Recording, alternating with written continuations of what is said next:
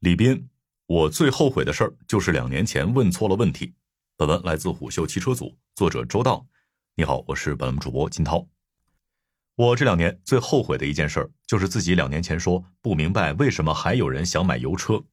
在今年的未来年度媒体沟通会上，创始人、董事长兼 CEO 李斌罕见的对自己曾经的出圈言论发起了灵魂反思。他深刻的检讨称，这句话让他成为了一个狂妄无知且不食人间烟火的人。曾经频出金句的李斌，在今年的未来年度媒体面对面上，主打一个老实。一方面，他主动要求代替未来联合创始人兼总裁秦力红，成为回答媒体提问的主咖；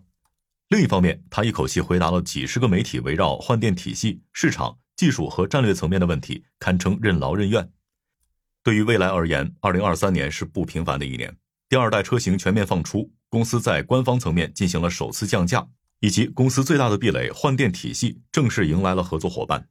而在硬币的另一面，车型数量的翻倍并没有给未来带来相应比例的销量增长，各车型的平均售价也已经低于后发者理想汽车。这些关键问题都导致了外界对未来最直接的质疑。换句话说，无论从哪个角度来说，李斌都需要以更坦诚的态度回应更广泛的外界提问，并尽可能分享他作为决策者的思考。在很长一段时间里，蔚来身上的标签除了高端定位、换电和服务好之外，最鲜明的莫过于一个长期主义。今年九月举办的蔚来创新日活动上，蔚来就公开了涉及车辆六个层级的十二项自研技术全站。而蔚来之所以耗费巨大人力投入到技术自研，其深层逻辑就是基于构架自身竞争力的长期考虑。不过，这一切在近期发生了变化。在今年十一月二十日的内部讲话中，李斌提出。长期主义不是不做好短期执行的借口，马拉松的每一步都要跑好。而在这次媒体面对面，他的表达更加接地气。你们老给我们贴长期主义这个标签，我们很多同事就真的信了。老讲长期主义，容易在公司中衍生出一种文化，就是不看短期执行，这肯定不行。从字面意义上，李斌的官方吐槽很好理解，毕竟大家都打过工。相比较，围绕明年上半年的业务开展进行细致的规划，肯定还是未来五年的规划更容易做。但更深层次的原因，必然是未来当下的发展环境，跟几年前比发生了翻天覆地的变化。在李斌口中，未来的好日子，也就是二零二一年，尽管全年一款车都没上市，但全年毛利率超过百分之二十。那时候，特斯拉 Model 3和 Model Y 的价格都在二十到三十万元区间徘徊，而理想汽车还仅有售价三十二点八万元的理想 ONE 一款车在售，更不用说新发布的极氪零零一还在艰难的产能爬坡当中。而华为的问界干脆都还不见踪影，在那时有三辆车型在售，且均价超过三十五万元的蔚来，可谓是真正的遥遥领先。而在今天，理想依靠 L 七八九三款大尺寸增程车，实现了单月破四万的销量。更要命的是，理想的产品均价已经超过了蔚来。与此同时，问界、极氪、智己乃至小鹏都杀入了原本由蔚来把持着的高端新能源汽车市场。另一边，小米汽车还在虎视眈眈。除此之外，经济环境在今年迎来了巨大的不确定性，对未来收入预期的降低，直接影响了消费者的购车意愿。这也是为什么未来需要以更加合适的节奏，及时调整自身的销售策略。这也是最考验未来短期执行能力的一环。而李斌对此表示，他们在决策上最大的一个教训，便是没有在二月份及时意识到需要补充更多的销售顾问，以便为五六月份上市的重点车型 ET 五 T 和 ES 六做好准备。不过，据李斌透露。如果按照成熟需要六个月来计算的话，当前未来的熟手也只有三千多人，许多同事还是新手。但是他相信，到明年二季度，大部分用户顾问都会变得成熟。对于那个时候的销量提升，他们有着很高的信心。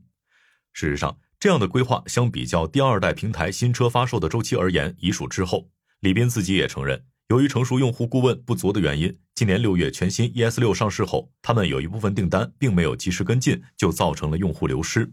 此外，大家的另一关注点就是未来的降本增效。在今年十一月的内部信中，李斌提出将对三年不盈利或对毛利提升没贡献的项目进行调整，其中未来自研电池的业务部分受到的影响最大。而在这次的沟通中，他也进一步指出，未来并不是全面叫停了自营电池的努力，而是将该业务分为了研发和生产两个环节。研发对于提升毛利显然有帮助。研发之后，可以让合作伙伴去生产，进而，在提升性能的同时降低成本。李斌说道：“但电池的生产制造是需要有很长时间的投入期，这不仅会占用宝贵的现金资源，还要克服产能爬坡和提升良品率等挑战，周期相对漫长。因此，蔚来目前不具备资源支持这项业务。这也是为什么蔚来在今年宣布将与长城汽车集团旗下的动力电池公司蜂巢能源整合资源，共同开发大尺寸圆柱动力电池。显然，对于这项连特斯拉也没法快速提升良品率的新技术路线，蔚来选择了一种更务实的做法。在销售网络、降本增效和新技术研发三部分之间保持平衡，是考验蔚来汽车长期主义战略能够持续发展的关键。这决定着蔚来能走多远、走多久。在这过程中，显然少不了急转弯、掉头，乃至人民群众最喜闻乐见的打脸。不过幸好，李斌对此的态度相当务实。对于蔚来而言，近期最大的利好就是公司先后与长安和吉利在换电业务上达成了合作。这两家国内头部主机厂将开发换电车型，与未来共享换电基础设施。而这个话题也是媒体们发问的一项重点。但是，鉴于合作伙伴们的换电车型距离上市尚早，且具体商业模式还需要得到最终确定，因此与其他企业的换电业务合作绝对不是2024年影响未来的最大变量。相比之下，考虑到二零二四年未来的主品牌将不会有任何一款新车型上市交付，因此所有的变数都来自即将发布的面向家庭市场且售价二十至三十万元、代号阿尔卑斯的第二品牌。而对于这个品牌，李斌表示打法将会和主品牌很不一样。首先，该品牌将不会像主品牌一样。在聚焦中大型 SUV、轿车这样的主流赛道的同时，还推出 EC 六、EC 七和 ET 五 T 这样的个性车来兼顾细分市场，而是真的只有三款车。其次，阿尔卑斯的产品设计与营销策略将更侧重于效率，而非品牌调性优先，将更聚焦于提供面向家庭用车市场的车型。我大胆推测，未来在阿尔卑斯上。很有可能将采用类似理想 L 七八九那样的套娃产品策略，用一辆车来覆盖尽可能多的市场需求，以降低硬件成本。最后也是最重要的，阿尔卑斯将主打性价比。为此，该品牌和蔚来共享了大量在智能座舱、智能驾驶领域的研发资源和体系。但李斌也指出，该品牌将采用独特的设计和差异化的功能特性，以便明确区分两个品牌。说白了，阿尔卑斯诞生于未来这个巨人的肩膀上，要以更低的售价来覆盖更广泛的市场，进而将未来通过长期主义所积累的研发优势变现。而其与未来最大的联系，除了研发和软件层面外，可能就是能够共用换电体系了。那么问题就来了，阿尔卑斯的发展前景究竟如何呢？如果从纯电动汽车市场的竞争格局出发来分析，那么就可以得出结论，确实不容乐观。毕竟，在二十至三十万元的纯电动汽车市场中，已经挤满了竞争对手，包括小鹏的中型轿车 P7 与中大型 SUV G9，几番降价后的极氪零零一，特斯拉的第一代 Model 3和 Model Y，还有行业巨头比亚迪的海豹、汉 EV 和唐 EV 也在虎视眈眈。对于阿尔卑斯来说，竞争对手的阵容实在过于强大，更不用说在这个价格区间里，还有两款性价比混动车的标杆：理想 L7 和问界 M7。最要命的是，这两位竞争对手的销售网络布局和品牌用户心智，真的不是新生的阿尔卑斯可以同日而语的。因此，对于未来和李斌而言，与其说是产品路线和技术形态，不如说销售策略才是决定阿尔卑斯生死存亡的关键因素。选择什么样的时机，打出什么样的牌，成为了李斌和其团队接下来要考虑的问题。不过，李斌对此的回答依旧是其举重若轻的惯常风格。他透露。新品牌的试制车早就下线了，但他们并不着急，他们正在等待一个合适的时机，等竞争对手们疲惫不堪的时候再进场。你看看，这倒显得我们有点着急了。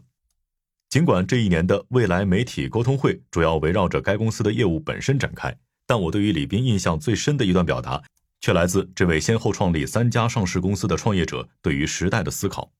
我们中国大部分企业家和创业者都非常幸运，生活在一个单边向上的时代。过去几十年，我们一直生活在一个经济高速增长的时代，以至于我们很多人对于经济周期都没有什么感觉。